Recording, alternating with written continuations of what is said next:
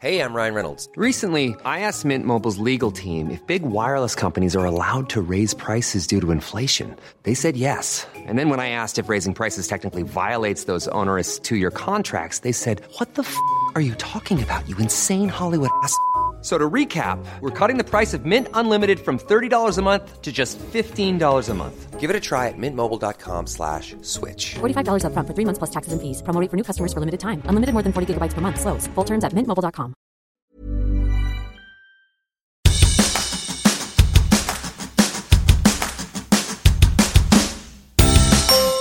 Hola, soy Hanna Fernández, profesional de la comunicación, emprendedora y apasionada del bienestar y del crecimiento personal.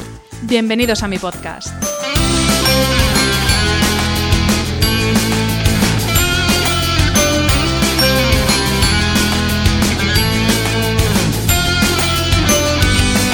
En cada episodio encontrarás charlas con personas brillantes e inspiradoras que te van a dar las claves para reinventarte, ilusionarte, empoderarte y vivir por fin la vida que quieres. Personas que con su trabajo diario y con su ejemplo están cambiando el mundo. Hablaremos de todas las esferas del bienestar sobre las que puedes actuar para empezar ya a vivir bien de verdad. Relaciones personales, equilibrio emocional y mental, trabajo, salud, sostenibilidad, finanzas, emprendimiento y crecimiento personal. ¿Estás listo? Vamos, yo te acompaño. Aquí comienza tu guía para vivir bien.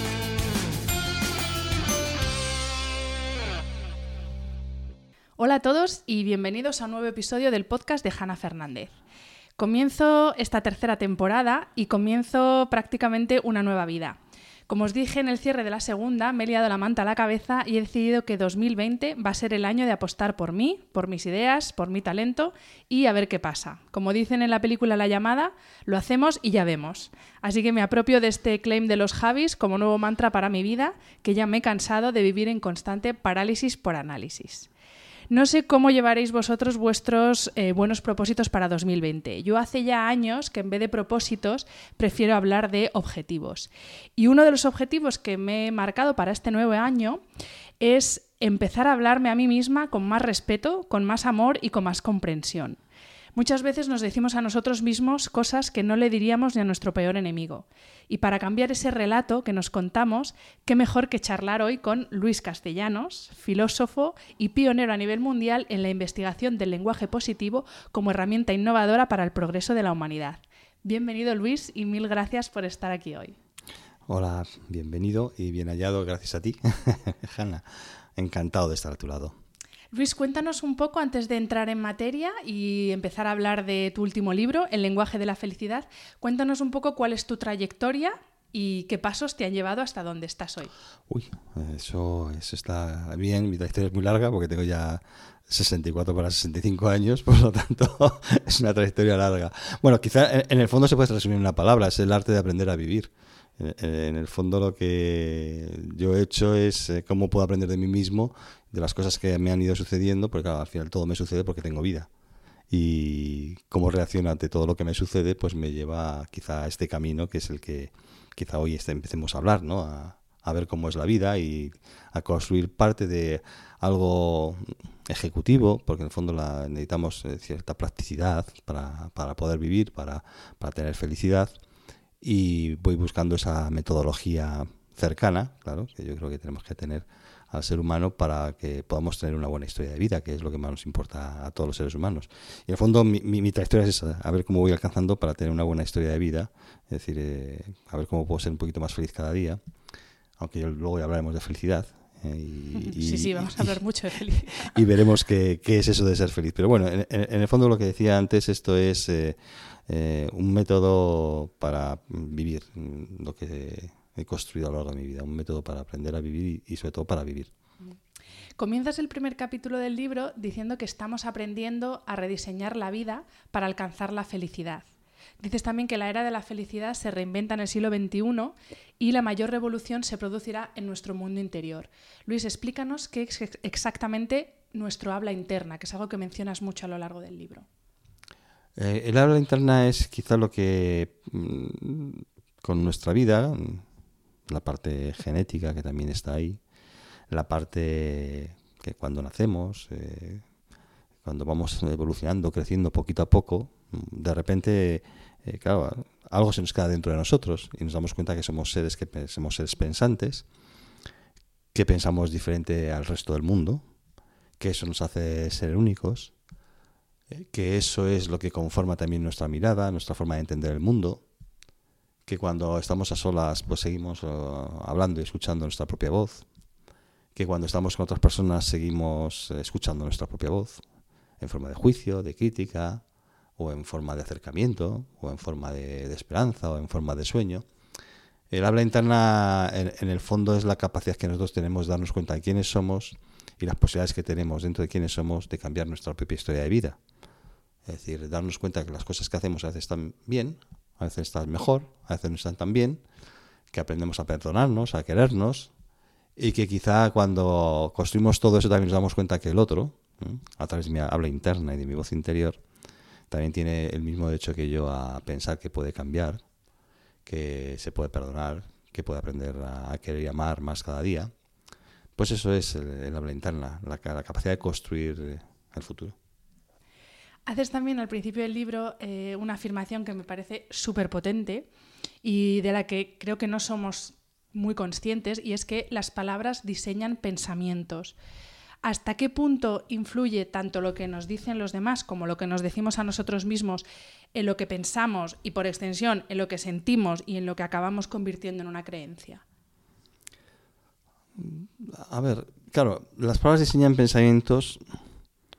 Es bonito saber por qué empezamos a hablar. Yo no lo sé, quizá muchos seres humanos se lo están preguntando, científicos, etcétera. Yo tengo una teoría, ¿no? Eh, eh, siempre la planteo, una, una teoría que, que en el fondo creo que se acercará poco a poco a la, a la realidad, eh, que, aparece también en el libro. No sé si habría que después hablar extensamente sobre ella o no, pero es la teoría de los originales. Es decir, eh, creo que, en un momento dado sí pensábamos y nos emocionábamos antes que hablar. porque la evolución era así. Imaginarme yo hace miles de años eh, frente a quien pueda ser mi compañera o compañero durante, pues eso, esa época, pero todavía no hablábamos. ¿eh? No habíamos definido qué es un beso, qué es una caricia, qué es un abrazo. Y de repente yo estaba mirando y, veía, pues por ejemplo en mi caso, a mi compañera, que habíamos tenido un niño y, y se acaricia a ese niño, se le abraza, se le besa. Y eso de repente me genera una emoción. Y quería explicar esa emoción.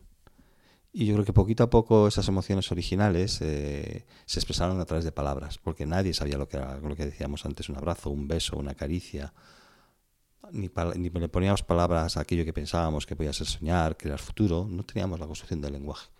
Simplemente pensábamos que algo eh, podíamos explicar acerca de lo que veíamos. Y el lenguaje se convirtió en esa herramienta más maravillosa para poder explicar lo que veíamos. Y luego hubo eso como los vasos comunicantes. ¿no?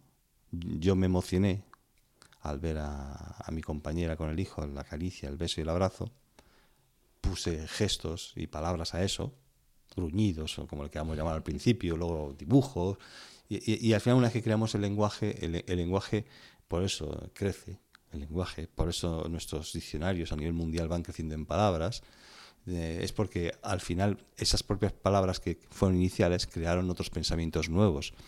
Mm, abrieron oportunidades a nuestra mente, eh, que se llama, esa oportunidad es la curiosidad, es la capacidad de, admirar y la capacidad de asombrarse. Y de repente creamos a través de todo eso mm, esos nuevos pensamientos y esos nuevos pensamientos los tuvimos que poner también palabras. Y así sucesivamente fuimos creciendo poniendo palabras, constante y permanentemente a lo nuevo que íbamos creando. Son vasos comunicantes que están ahí. Entonces es verdad que nuestras palabras quedan pensamientos, nuestros pensamientos quedan palabras.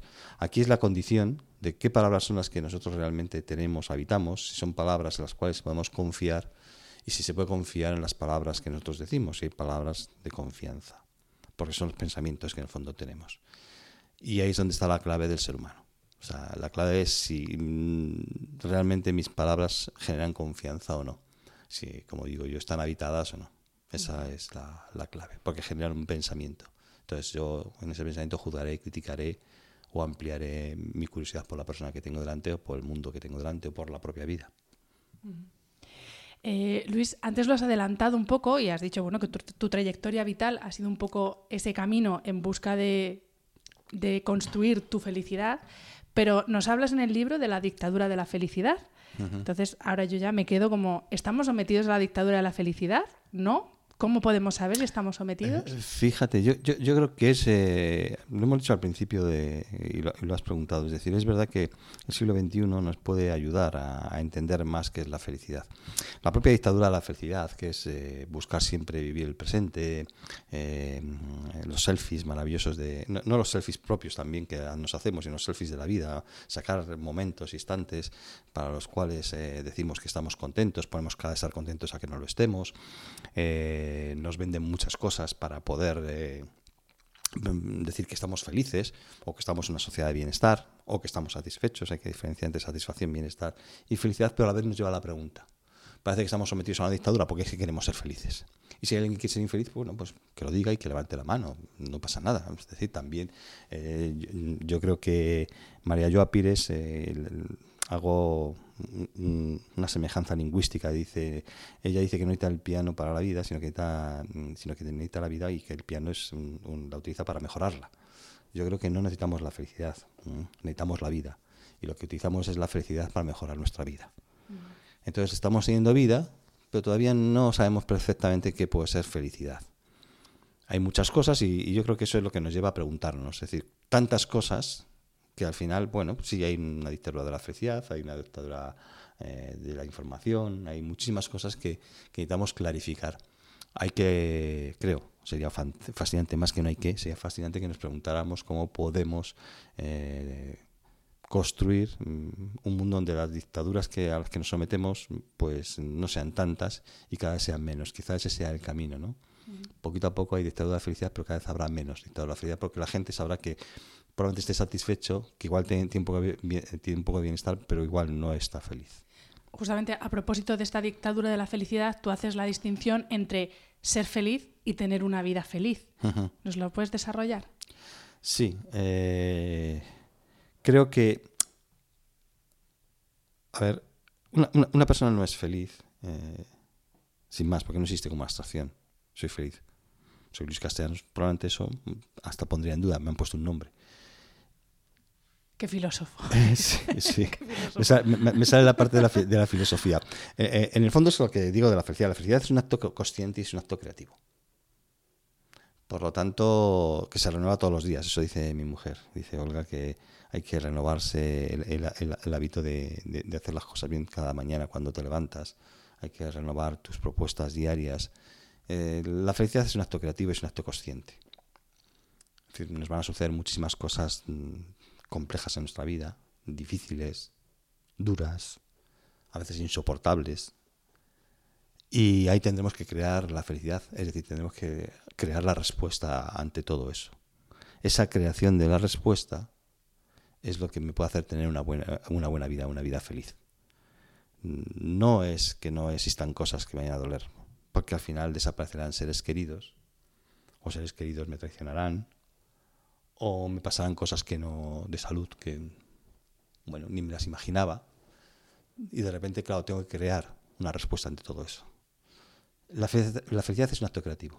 Lo que sucede con la dictadura la felicidad es que nos quitan la creatividad. Ahí sí. Y no, y no nos dejan ser y tener un acto creativo constante y permanente ante los sucesos de la vida. Y pensamos que podemos solucionarlo todo igual con unas vacaciones o comprando no sé qué y nos damos cuenta que, que ahí no que es lo que decíamos esa habla interior que en un momento dado se da cuenta y dice, bueno, hasta aquí, quiero cambiar mi vida. ¿Cómo la voy a cambiar? ¿Qué voy a hacer? ¿Qué decisiones voy a tomar? ¿Qué voy a escoger en mi vida? ¿Qué palabras voy a escoger en mi vida? ¿Qué gestos? ¿Qué actitudes ante lo que me sucede? Eso es. También nos hablas en el libro eh, sobre, perdón que sigo todavía con un poco de catarro, eh, nos hablas sobre esa postura de comodidad que a veces adoptamos para no decidir por nosotros mismos. Es decir, depositamos en otras personas, en cosas, en cursos, en libros de autoayuda, en retiros de yoga, en lo que sea, ponemos en esas cosas, en esos terceros, eh, nuestras expectativas en lo que a felicidad se refiere y no somos conscientes de que eh, los únicos capaces de recorrer ese camino hacia la felicidad o hacia tener una vida feliz somos nosotros. Claro, porque al final yo soy el que nazco, el que crezco y el que muero.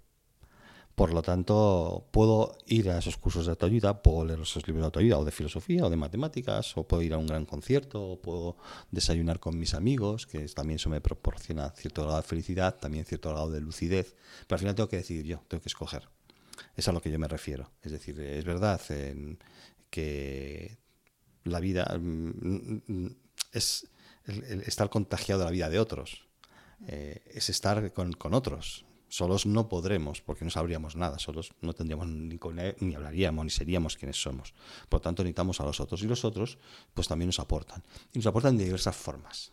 Una vez formas artísticas, como puede ser la música, el teatro, la danza, la arquitectura, la literatura, y, nos aportan y nos hacen ver el mundo. Otras veces pues, necesitamos ir a cursos de yoga, de meditación, que también nos hacen ver, pero la decisión final siempre es mía. Alguien me puede ayudar a ver, lógicamente, porque yo he vivido de otros, yo he sentido la, vida de otros y esa vida de otros me ha hecho cambiar. Por lo tanto, negar eso creo que sería decir yo puedo todo y al final nos damos cuenta que yo no puedo todo.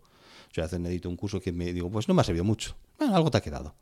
Y vas buscando hasta que un día te das cuenta que el poder está en ti, de alguna manera, de cambiar. Pero igual has necesitado pequeños pasos, en mi caso muchos, muchos, muchos años, hasta poder llegar a un punto en el que digas, bueno, ya empiezo a escoger de verdad. Que escogeré hasta el último de mi vida y, a veces no escogeré bien. ¿eh? Entonces, bueno, pues ahí está.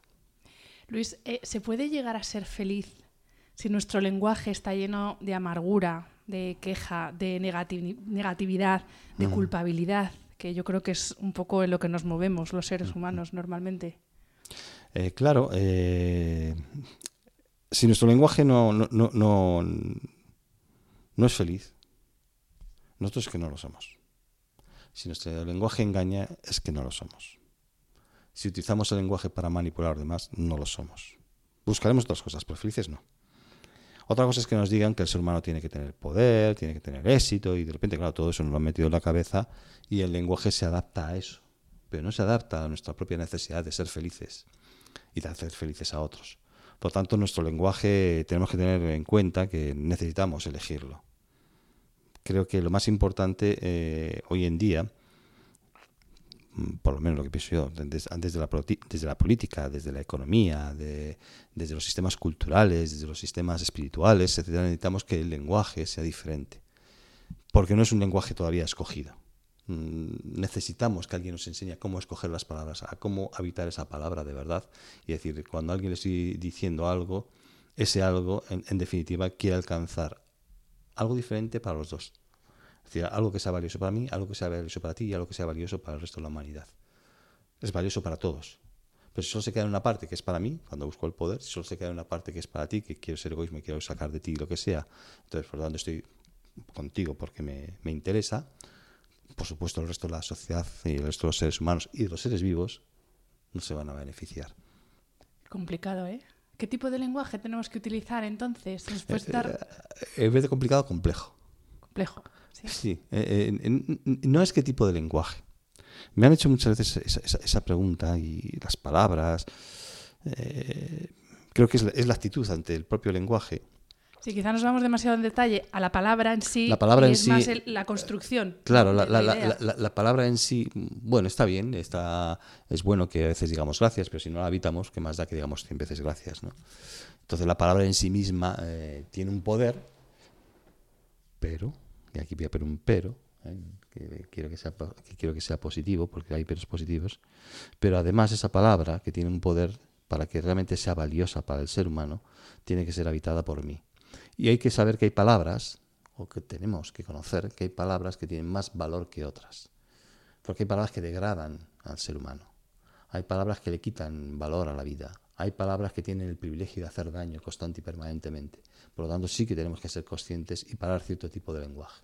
Empezando por los grandes eh, poderes, los políticos, los económicos, que son los que realmente muchas veces hacen que ciertas palabras privilegiadas eh, nosotros pasemos por alto por ellas, privilegiadas para el mal, para el sufrimiento. Es decir, nos hacen ignorantes o las ignoremos y vamos inmersos ahí. Y es cuando nos damos cuenta que de repente Digo, mi vida no tiene mucho sentido con lo que estoy haciendo. Creo que, que el, lenguaje para mí es un, arma de transformación de la sociedad y, del mundo, de la mirada del mundo. Eso es lo que yo creo, a lo que he llegado por de sesenta tantos años. ¿Y qué hábitos entonces eh, pueden hacernos felices? Ya no hablamos de palabras, sino de hábitos, que también hablas en el libro de hábitos que nos pueden hacer infelices y hábitos que nos pueden hacer felices. ¿Cómo se cura esta enfermedad del corazón y del alma, que es como defines, que me parece preciosa la definición, como tú defines la infelicidad? Eh, Yo, creo que, los hábitos, eh, mm, lo hablo al final como, la definición de la felicidad, es primero construyete una amistad contigo mismo, sea amigable. Vamos a ser contradicción. La vida es contradicción y es importante que seamos contradicción, porque eso nos hará de escoger. Si no fuéramos contradicción todo estaría muy claro. La vida no va a estar mu- muchas veces claro. Tenemos que escoger. Claro, el hábito es cómo podemos escoger cada vez mejor. Para escoger cada vez mejor tenemos que aprender a perdonarnos muchas veces que hemos escogido mal, que hemos tomado malas decisiones, que hemos podido hacer daño. Pero no castigarnos por eso, no culparnos por eso. Porque eso nos vuelve más duros. Es como cuando uno intenta cambiar y de repente ni la sociedad le deja, por razones X, ni yo me dejo. Al final me vuelvo, más duro y dices, esto no sirve para nada. ¿Qué mierda es esto? Eh, la vida no tiene sentido. Entonces te vuelves más duro y uno al final puede terminar haciendo las cosas más crueles con respecto a sí mismo o a los demás mm, simplemente por eso. Porque no acepta que el, el camino va a ser complejo, que no va a ser fácil y cuando de repente te encuentras en la parte de abajo, yo siempre digo que cuando te encuentras en la parte de abajo, en lo más duro, casi en el infierno, eh, en tu propio infierno, porque el infierno en el fondo es lo que tú estás pensando por dentro, es algo interior, pues tienes que seguir perdonándote y aprendiendo a salir, porque si no te perdonas en ese momento, si crees que no vas a poder salir, si crees que no merece la pena, al final aparecerá la dureza. Y ya mirarás con dureza a, ti a, a- a tus seres queridos y al resto del mundo. Y al resto- entonces los utilizarás, manipularás. Es cuidar un poco más la, vida y cuidarte a ti mismo. Por lo tanto, yo creo que la capacidad de perdonarte eh, y confiar en ti es básica. Es un hábito que así de sencillo. Luego, luego vamos a hablar de la confianza. Pero antes eh, quería retomar una idea que has adelantado eh, al principio. Eh, tú dices en el libro que eh, vivimos sumidos en el lenguaje de la escasez. Ah, sí. Y, y es verdad, es que yo lo pienso y yo me reconozco mucho, bueno, después de un, del el cambio que yo he pegado en mi vida en los últimos dos meses, cada vez me veo menos ahí, pero es verdad que yo he vivido mucho tiempo en ese lenguaje de la escasez de es que todo lo malo me pasa a mí, es que yo tengo un gafe, es que muchas veces incluso nos excusamos eh, en ese lenguaje que utilizamos para no tomar decisiones, como tú decías, para no ejecutar, porque claro, es que todo cuesta, cuesta disciplina, cuesta esfuerzo, cuesta sacrificio, y utilizamos muchas veces el lenguaje como excusa. Creo, no sé tú. Bueno, el, el- claro, el lenguaje se utiliza como, como excusa porque es la herramienta a la que hemos salido. ¿eh? Es decir, nosotros nacemos al lenguaje.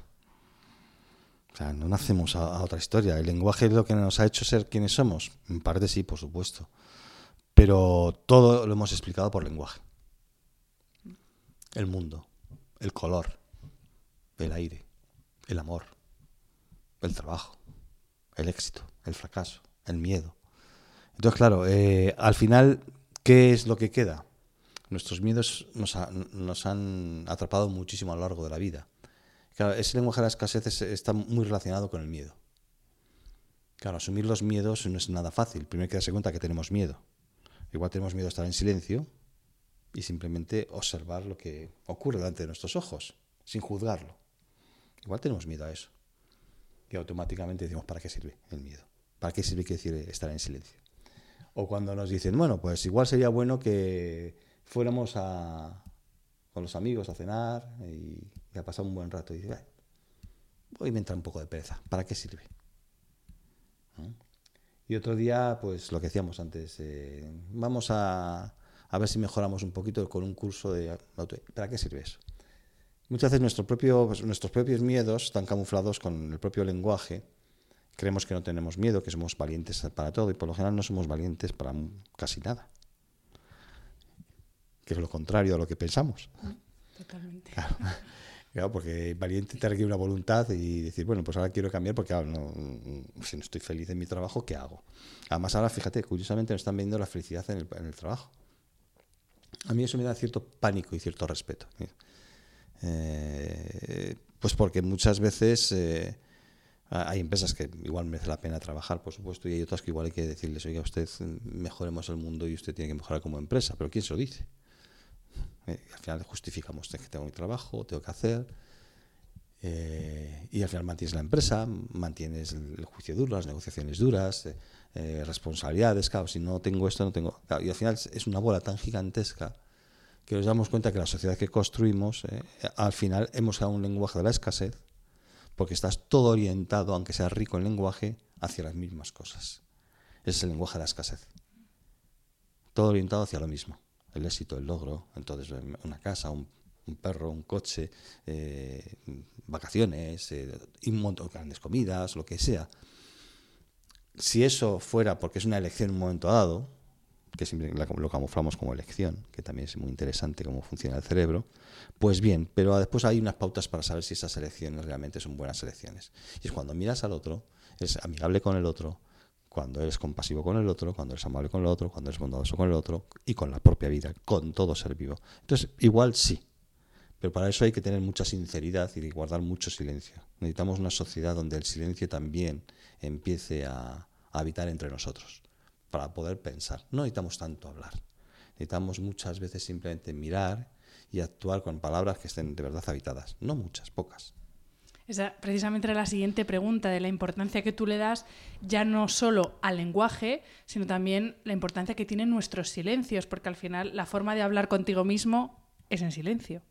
Claro, es que el, silencio configura eh, de alguna manera eh, la posibilidad de cambio si estamos muy acelerados nos dejamos a nosotros mismos atrás, por lo tanto a ver quién nos alcanza. Ni nosotros nos, vamos a alcanzar a nosotros mismos. Cuando nos preguntamos no hay respuesta porque nos hemos dejado muy atrás. E, e, el tiempo, nosotros somos tiempo. Si el tiempo siempre lo tenemos ocupado, eh, si el tiempo siempre está hablado, pocas veces tenemos la oportunidad de cambiar, pocas veces tenemos la oportunidad de elegir, guardar silencio, atemperar las cosas, dejar que el tiempo también se, se bueno, se coja otro espacio diferente y al final, pues claro, cuando nos repensamos, no tengo tiempo, tengo que salir, tengo que hacer, vamos tan deprisa todo que al final... No llegamos a nada. No, es que, no, es que, no lleguemos, es que nos hemos puesto cosas que no son necesarias. Es la escasez eh, del lenguaje. Nos hemos propuesto cosas que no son necesarias y creemos que sí, las justificamos muy bien, ¿eh? es tremendo, la justificación es maravillosa. Ya hablaremos si sale la oportunidad de hablar de los enemigos del aprendizaje, eh, en la cual, pues bueno, la justificación, la queja, la excusa y otras cuantas cosas más nos impide aprender. En el fondo, la vida se trata de ir aprendiendo un poquito y nos encontramos pues unas cuantas barreras, unos cuantos obstáculos que impiden ese aprendizaje que sería interesante. Vamos, vamos a hablar de ellos. Ah, pues mira, me encanta. eh, bueno, el primero es la culpa, que ya ha salido varias veces. Si nosotros estamos culpando a otro, esto es que me reía mucho cuando hay una, una serie de, de Big Bang Theory en, la cual eh, están en el desierto y eran Star Trek y se habían disfrazado todos y de repente uno no encuentra las llaves del coche era como volvemos. Entonces dice, bueno, ¿hay alguna, ¿tenéis alguna solución? ¿Tenéis alguna propuesta? No, entonces busquemos un culpable. buscar siempre un culpable es bueno. Eh, culpamos a otros eh, o nos culpamos a nosotros mismos, que también ocurre, que al final muchas veces de tanto pensar que nosotros hemos hecho mal las cosas, seguimos culpándonos. Y si no culpamos a otros. Una vez que culpamos a otros o nos culpamos a nosotros mismos, ya hemos ocupado un espacio en nuestra mente, un espacio temporal que también, y de tiempo, que nos impide de alguna manera la capacidad de aprender, ya que tenemos un culpable de que, vamos a aprender de esto. El segundo elemento que me parece importante, por supuesto, es la queja me voy quejando de todo, del compañero al lado del avión, voy en avión, de la, cola del supermercado, me voy quejando igual de lo que dice mi compañero en un momento dado, me, puedo quejar de tantas cosas en la vida, del aire que respiramos, de las ciudades que tenemos, de la contaminación acústica, bueno, pues nos quejamos. También la queja, constante y permanentemente, pues nos impide, ocupa un espacio y un tiempo, nos impide aprender. Porque claro, lo importante es que aprendemos. El, tercero, eh, maravilloso y estupendo, es la excusa. Eh, los madrileños decimos, es que, es que, es que, es que no llegar a tiempo, había un atasco, es que mira lo que me ha pasado, es que mi hermana, es que mi padre, es que, es que, es que, es que... Eh, la excusa que nos sirve para justificarnos de todo. La excusa también hace lo mismo, ya que me excuso, ¿para que voy a aprender? tengo que salir media hora antes. Pero, pero ¿cómo voy a salir media hora antes? Eh, no, es que los amigos llegarán todos tarde. Bueno, pues yo también llego tarde. Y, al final vamos haciendo muchas cosas que, nos impiden aprender. ¿eh? Nos impiden tener un, código de, honestidad, honradez, transparencia, confianza. Más que transparencia, confianza. La transparencia impide la confianza. De confianza con nosotros mismos. Por lo tanto, ya tenemos los tres primeros, la culpa, ¿eh? la queja y la excusa. La crítica es el, cuarto, una crítica indiscriminada. Criticamos todo. Criticamos los zapatos del amigo, el corte de pelo, el, abrigo que lleva, criticamos, no sé, pues eh, cómo nos ha mirado y cómo está mirando a los demás, salimos a fumar cigarrillos con, con la gente, aunque pensemos la contaminación y criticamos eh, después cómo está el mundo de contaminado y de mal, pero encima estamos criticando, criticando al jefe ahí en el corrillo de la, afuera o criticando a un compañero y cuando se va ese compañero criticamos al otro que se acaba de ir, criticando, criticando, criticando. La crítica lo que hace también es que genera de alguna manera etiquetas en la mente del ser humano. Por lo tanto, ya la siguiente vez vamos a seguir viendo lo mismo con esa misma etiqueta. Por lo tanto, no, no veremos lo nuevo que puede haber la otra persona. Ya no estamos dando una oportunidad, ni a la persona, ni al mundo, ni a, ni a la vida. Claro, la, crítica nos lleva a, enmarcar muy bien y etiquetar a, a las personas. Y ya el quinto y último elemento, no es el último, podemos ir añadiendo más, ¿eh? porque eh, creo que es eh, darse cuenta de algunos. Para mí es la, falta de generosidad, que es un elemento que ya me puede ayudar a ver en, mis sistemas, en los sistemas educativos, que nos enseñan la culpa, la queja, la, la excusa, la crítica, y la falta de generosidad, que es esa, esa mezquindad, esa falta de amabilidad, ese autoengaño, ese engaño con el lenguaje, esa capacidad de, de estar comparando constantemente con otros para ver quién es mejor, que ya me impedirá ser generoso con mi conocimiento, generoso con, con, mi vida, generoso con mi tiempo. Entonces la falta de generosidad eh, que después nos evita, eh, pues eso, pues comprometernos. ¿eh? Ya no, ¿para qué? Si no soy generoso, ¿para qué me voy a comprometer siendo compasivo, amable, atento con los demás, cuidando? que Se lo requerimos a los demás, ¿eh? que cuiden el planeta, que cuiden a todo ser vivo, pero nosotros no. Uy. Entonces, claro, esos cinco elementos, que cada uno puede tener su árbol lógico, es decir, sus, sus otras palabras que llevan, pues eh, pueden ser unas pistas para saber por qué no aprendemos. Si nos encontramos y nos pillamos, pues eso, eh, culpando, quejándonos, excusándonos, juzgando, eh, criticando, siendo, no siendo generosos, pues probablemente tendremos unas cuantas pistas para saber por qué no estamos aprendiendo y por qué después nos va a costar escoger, escoger porque ya está todo en nuestra mente muy hecho, escoger eh, nuevas posibilidades sobre nosotros mismos. Nos tenemos que perdonar todo lo anterior. Yo creo que todo esto no hace más que reforzar esa idea de que ponemos las expectativas y la responsabilidad en el otro. ¿no? Porque al final la culpa sí. culpas a otro. Mm, excusas porque otro ha hecho tal. No eres agradecido de lo que hacen otros. ¿No? Al final es, es, eso, es poner la responsabilidad siempre tirar la pelota fuera porque así yo no tengo que hacer. Sí, sí, exactamente. Es, es que mm, en el fondo es, es, sencillo, lo que pasa es que ahora eh, la pregunta interesante es cómo hacemos para cambiar, es decir, cómo hacemos para cambiar nuestras actitudes y nuestros comportamientos. Claro, porque muchas veces las personas eh, están hablando de, bueno, lo importante es la actitud, sí, pero ¿cómo trabajamos la actitud?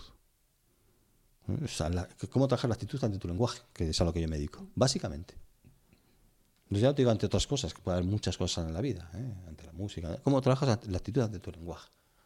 ¿Cómo transformas tu lenguaje en un lenguaje que, te, que transforme tu mirada acerca del mundo, tu mirada acerca de las, de las cosas que existen y a la vez conviviendo con tu antiguo yo que todavía te está soltando ideas constante y permanentemente? Una anécdota que a mí me gusta contar es eh, el otro día mi hijo, bueno, otro día hace unos meses, que es ingeniero aeronáutico, vino de Alemania y me pregunta, papá, ¿me puedes dar un consejo? Con tantos años ya ahora un consejo. Y al final le dije, mira, no te fíes de todas las propuestas que te hace tu cerebro, que te hace tu mente, cerebralmente, bueno, que te hace tu mente. Digo, no te fíes. Te va a proponer muchas cosas que vas a poder justificar. No te fíes. ¿Mm? Ole, no te fíes de tu mente, ole. Claro, porque tu mente ya tiene una estructura, tiene la capacidad de quejarse, de criticar, de juzgar, de creer que es verdad todo lo que dice. Yo como voy a estar confundido si yo toda la vida conmigo mismo.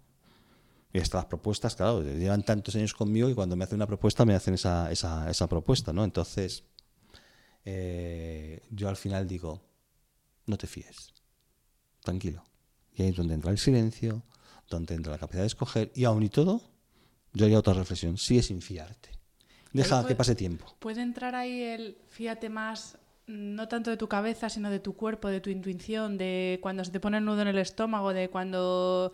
Pero, pero eso, es tu, eh, eh, eso es tu mente. Sí, Claro, es- claro. Al, al final te- tu cuerpo reacciona porque también tiene, eh, claro, curiosidad eh, que yo quiero tener. Pues ta- también mi, mi cuerpo me la está diciendo y me la está dando o me la está quitando. Sí, sí. Al final tenemos que reeducar, recalibrar. Ahí en el libro aparece recalibrar nuestros sentidos, para recalibrar nuestro cuerpo, para recalibrar, en definitiva, nuestra forma de ser. Mm, Requiere pausarse porque al final me, me tengo que fiar mi intuición. ¿Qué, qué es tu intuición?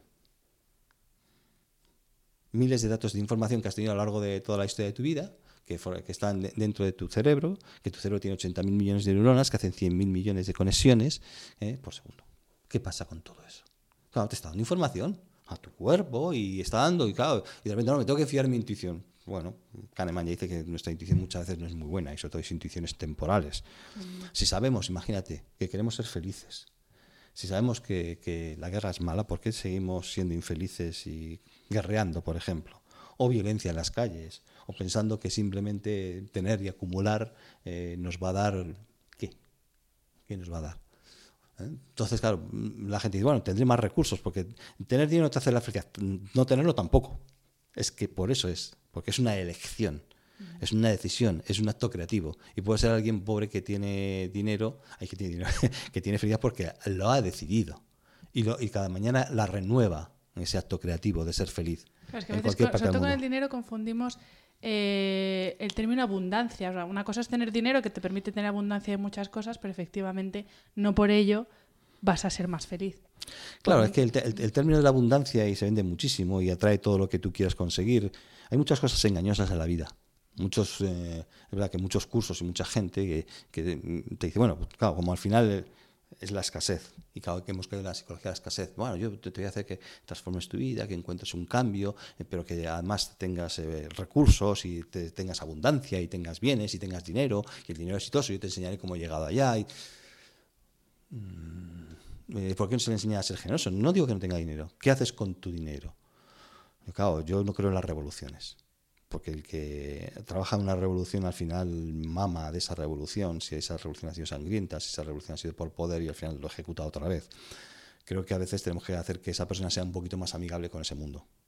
¿Cómo conseguirlo? Pues ese es el acto creativo. ¿Cómo conseguimos que un dictador sea más generoso con el mundo, con la vida, que tenga actos creativos más generosos.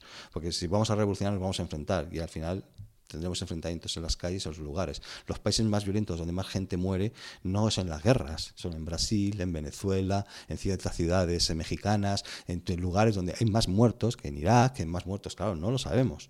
Todo eso tenemos que ser conscientes que son sistemas políticos que nos rigen y que con su lenguaje nos meten en una psicología de la escasez, donde las diferencias de clases nos hacen llegar a tener eh, violencia hacia el otro. Claro, no nos han enseñado que igual lo que tenemos que hacer es cómo podemos ser amables con nosotros mismos para que el otro, que eso no significa que, no, que seamos tontos, que la gente es que no. Lo que he decidido no es ir en contra violentamente, ni contra mí mismo, ni contra otro, no generar odio. Entonces, claro, esto es para hablarlo con tranquilidad, porque significa también cambiar nuestra mirada sobre los sistemas económicos y políticos y que cada uno también empieza a descubrir cómo puede ser más generoso con lo que tiene.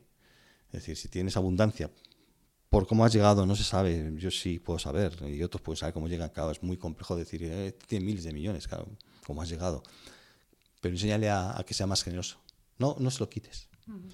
Porque otro, otro vendrá detrás tuya que querrá quitarte lo que tú has conseguido. No es eso. No es eso. Hablando precisamente del cómo, vamos a ver si ponemos un poco de esperanza. Eh, tú hablas en el libro varias, eh, varias veces de planificación, pero no planificar para ser más productivo, que es como se aplica normalmente este término, últimamente solo al tema negocios y trabajo, sino a tener un plan para alcanzar la felicidad. ¿Cómo se establece un plan para alcanzar la felicidad? Porque yo puedo hacer un business plan, pero ya un plan para alcanzar la felicidad ya lo veo más complejo. A ver, eh, me ha gustado lo primero que has dicho, así tenemos un poco de esperanza en el diálogo. Es que creo que hasta nuestro propio lenguaje parece que eh, ver que las cosas no funcionan eh, es como quitar la esperanza y entonces queremos mantener lo anterior. No, no, al revés. Yo creo que lo más importante es darte cuenta que hay una realidad en la cual tú puedes intervenir. Hay gente maravillosa por el mundo. Hay gente que trabaja. afortunadamente, porque si no, ya nos habríamos extinguido.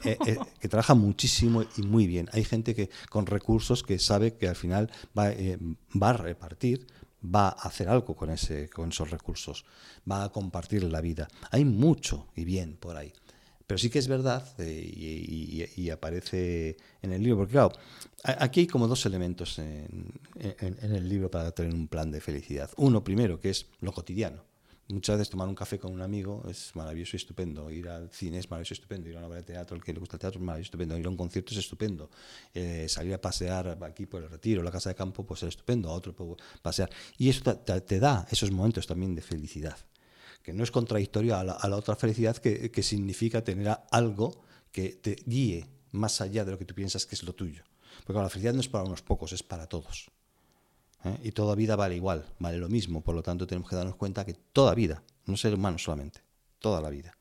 Entonces ya ahí entraríamos en otro elemento diferente para construir ese plan de felicidad. El plan cotidiano de la felicidad es abrazar, besar, acariciar a tus seres queridos, a tus compañeros, a tus amigos, ¿por qué no? O sea, no pasa nada. De repente viene un amigo que está triste y le, simplemente con que le toques la cabeza y le, digas, cuéntame. Ya está.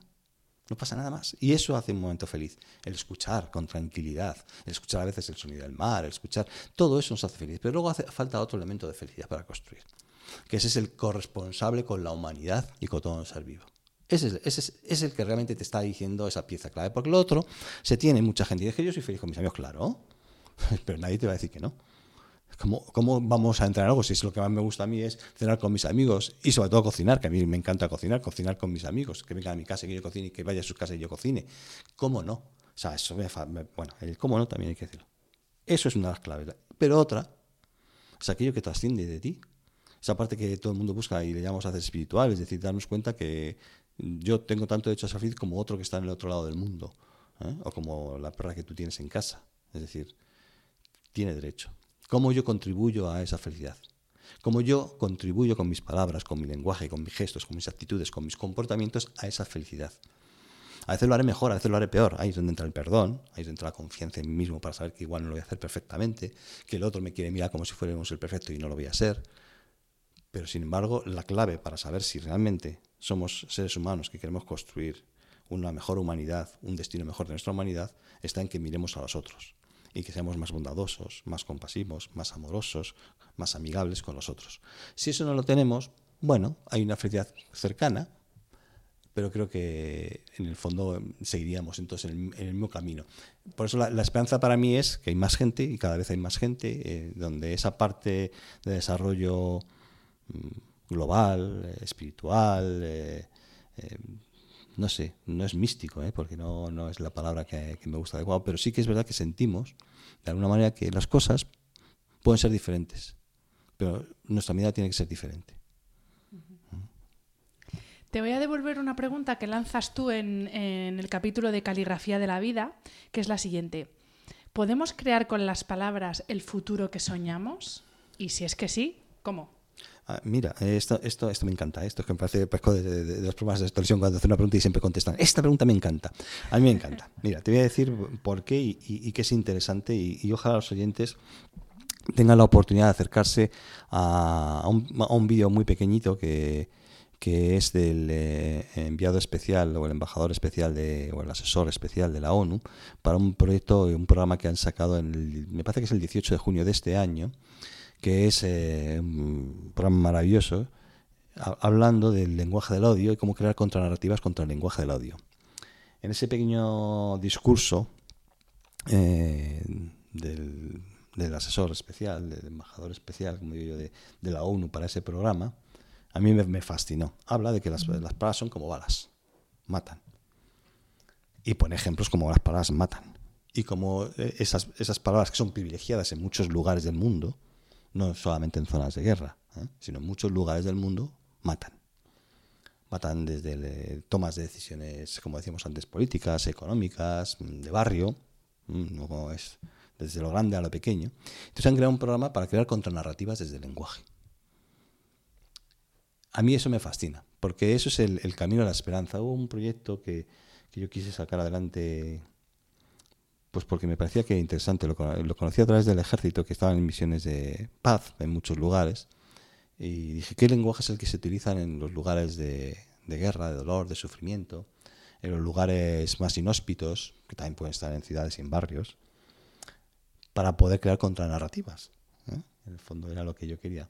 El presupuesto pues eh, era complejo porque ir a visitar muchos lugares del mundo pues requiere pagar a la gente que va a ir contigo, pues eh, es una productora que en un momento dado pues porque hay que datarlo. Hay que informar a la gente. La gente, y tenemos unos medios que no podemos negarnos a ellos, que también es otra cosa que es importante. Por lo tanto, hay que hacerles llegar el conocimiento, sea por las redes, por lo- para que podamos transformar. Eh, le llamamos Misión Esperanza, eh, hab- hablando de la esperanza.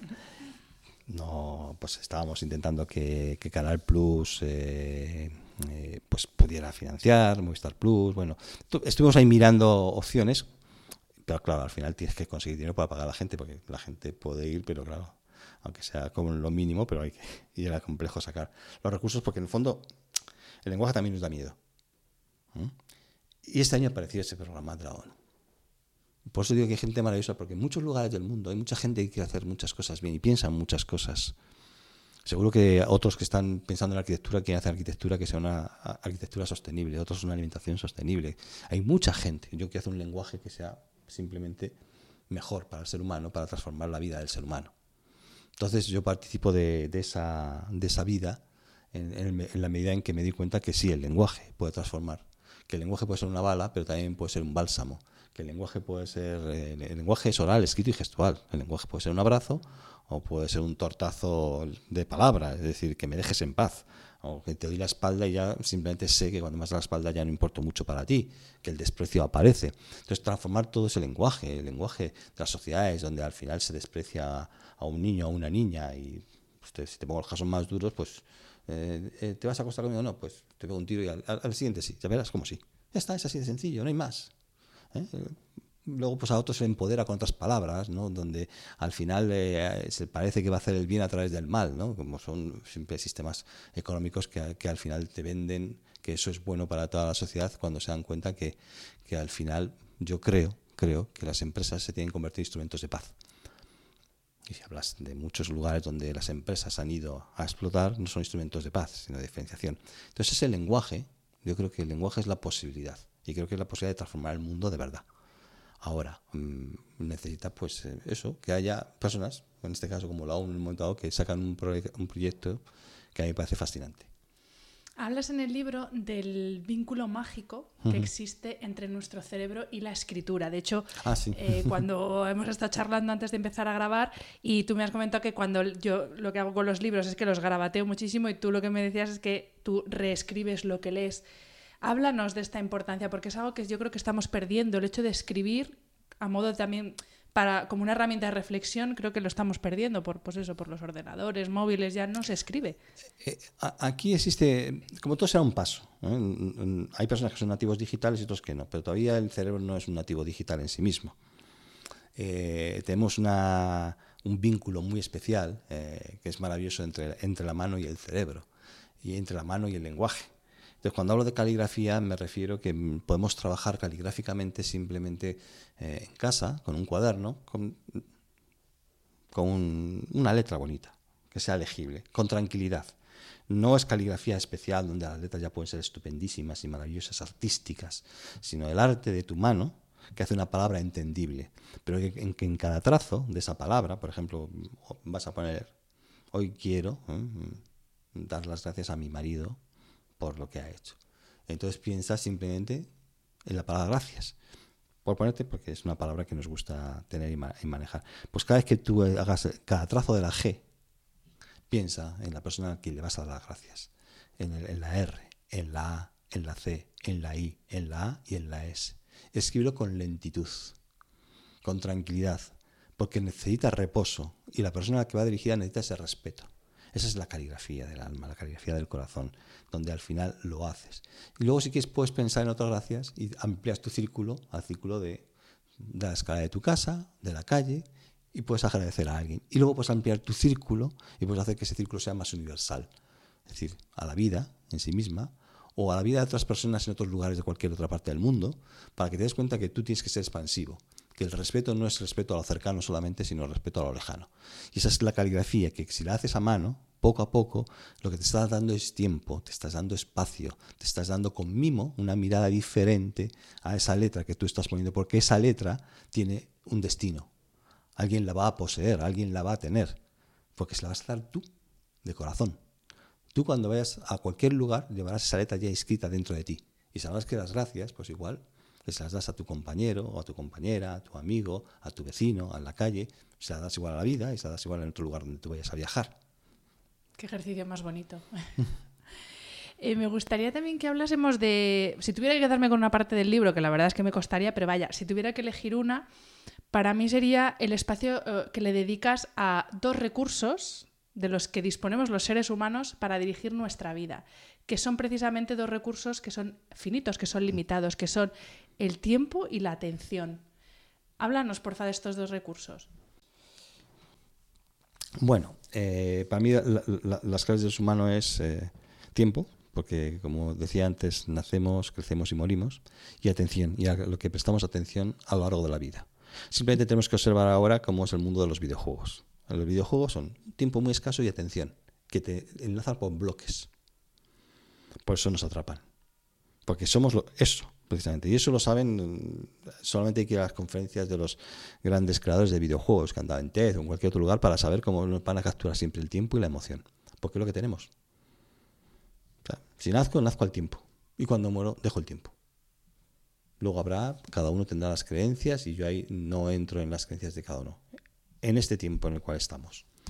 Y claro, y a la atención. ¿A qué presto atención durante todo este tiempo? Claro, la atención nos la van capturando desde que somos pequeñitos. Entonces, claro, nos dan atención y nos dicen en nuestros sistemas educativos pues, que tenemos que prestar atención a las matemáticas, a la física, al lenguaje, al deporte, a lo que sea. Pero ya nos están, de alguna manera, poniendo una atención. Si no es esa, sería otra. ¿Mm? Siempre vamos a estar atentos a algo. O sea, no es criticable la atención, sino a lo que estamos prestando atención. Cuando se habla de mejorar nuestros sistemas educativos, simplemente te están diciendo, ¿a qué vamos a prestar atención? Porque claro, nuestro- yo quiero que mis hijos sean felices, por eso escribí el segundo libro, Educar en lenguaje positivo, porque todo el mundo decía ¿eh? Eh, que quería ser feliz y, quería averiguarlo si era verdad. Y entonces fui a los colegios, pregunté a los padres, a los profesores, a raíz de toda la investigación en el colegio, eh, publicamos el segundo libro y, y se lanzó el tercero, El lenguaje de la felicidad. Pues claro, todo el mundo quiere que sus hijos sean felices. De mayor quiero ser feliz, como dice una amiga mía, es un libro enamorato. Y yo, claro que de mayor queremos ser felices, pero nos están educando para que nuestra atención y nuestra mirada esté directamente en la felicidad de lo que nos va a producir, para que nuestro tiempo esté condensado en tener más grado de felicidad. No siempre felicidad, ¿eh? Yo no es buenismo, un poquito más de grado. Entonces, claro, para mí la clave de- es cómo yo controlo, cómo domino más mi atención y cómo domino más mi tiempo, mi vida. Entonces, claro, no es negar lo que tenemos, es que tenemos lo que tenemos. Vale, pues es un buen principio. El principio es donde estamos. Aquí, eh, en las empresas, eh, en, la, eh, en la política, en la, en la cultura, en la música. ¿Qué hacemos a partir de ahora? Lo importante es qué hago con lo que tengo. ¿Qué hago a partir de ahora, en este momento? ¿A qué quiero prestar atención y a qué quiero prestar mi tiempo? ¿Se lo quiero dedicar a un amigo? ¿A, a mis padres que igual están enfermos? ¿A pasear? Al final siempre nos vamos a poner excusas. Yo siempre, como decía una amiga mía, si ahora de repente eh, se inunda el piso de arriba, te aseguro que sacamos tiempo y salimos de la oficina donde estemos para que no eh, eh, la inundación no arruine toda nuestra casa. Sin embargo, hay inundaciones que arruinan nuestra vida y no somos capaces de pararla. Si, la vemos, "Ay, la casa, el vecino, se ha dejado la bañera, paramos todo, todo automáticamente. ¿Cómo no paras la tuya? Porque tú eres una casa. Tú eres tu propia casa. Tu cuerpo es tu propia casa. Y lo puedes estar arruinando comiendo mal, pensando mal, juzgando, criticando, condenando. Totalmente. Pues Luis, para ir terminando la entrevista, te voy a devolver otra de las preguntas que lanzas tú en el, en el libro, que es, ¿podemos crear o po- podemos inventar la felicidad? ¿Y cómo? Eh, so- son dos elementos. Crear e inventar son dos cosas diferentes. Eh, creo que para mí, para mí, ¿eh? Eh, cuando digo que la felicidad es un acto creativo, es que la creo eh, en ese momento ante lo que está sucediendo. y es renovable día a día y quizá a veces minuto a minuto. Porque los acontecimientos vitales no sabes cómo suceden. Tus respuestas las tienes que empezar a aprender, a enseñar, a, más que enseñar, tú las tienes que empezar a aprender, que es lo que quería decir, a entrenarlas, a darte cuenta que tienes que ser creativo, porque lo que te va a llegar es nuevo, todo es nuevo, y tu respuesta va a ser nueva, va a ser renovable. No es un invento que queda ahí y de repente ya se puede utilizar. No, no, es un acto creativo de aquí y ahora en lo que ha ocurrido.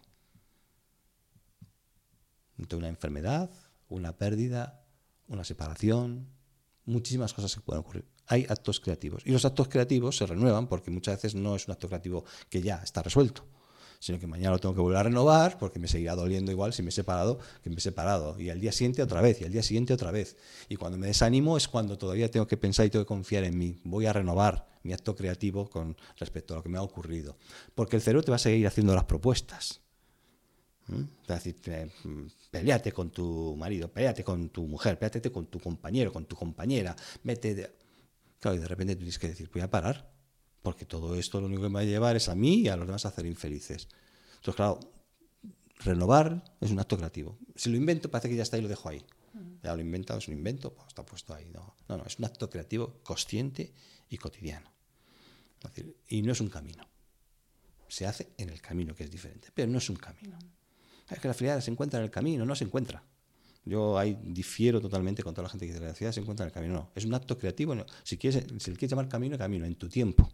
Y es un acto de atención, lo que hablábamos antes. A qué le presto atención y cómo son mis palabras cuando estoy prestando ahí atención a eso, en ese tiempo y en ese camino. Ahí es donde realmente puede ocurrir la gran revolución personal, la que uno busca.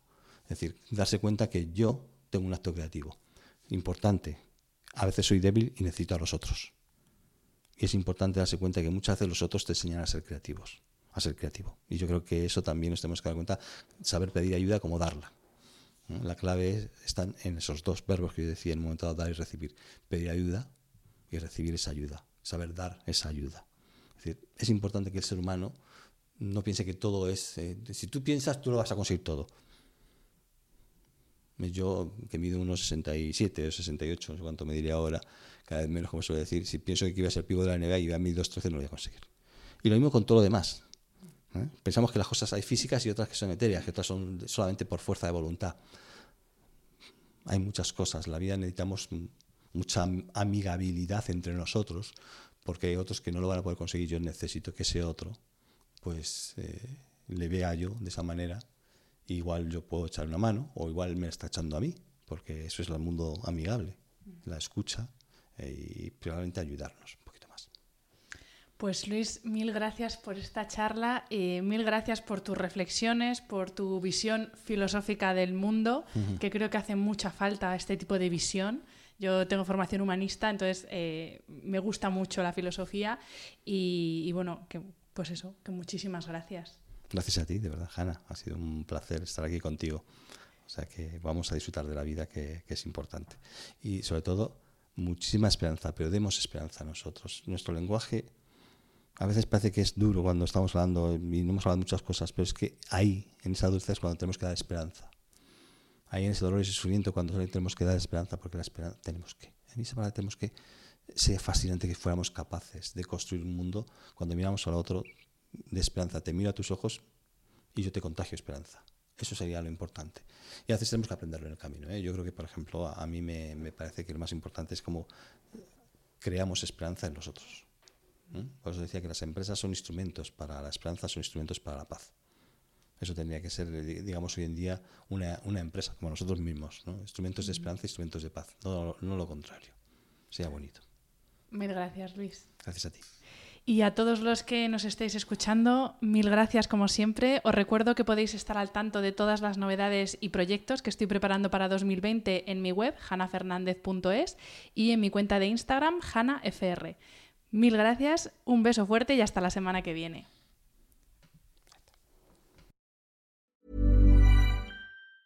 Ever catch yourself eating the same flavorless dinner three days in a row? Dreaming of something better? Well, HelloFresh is your guilt-free dream come true, baby. It's me, Kiki Palmer. Let's wake up those taste buds with hot, juicy pecan-crusted chicken or garlic butter shrimp scampi. Mm. Hello Fresh. Dreaming of all the delicious possibilities and dig in at HelloFresh.com. Let's get this dinner party started.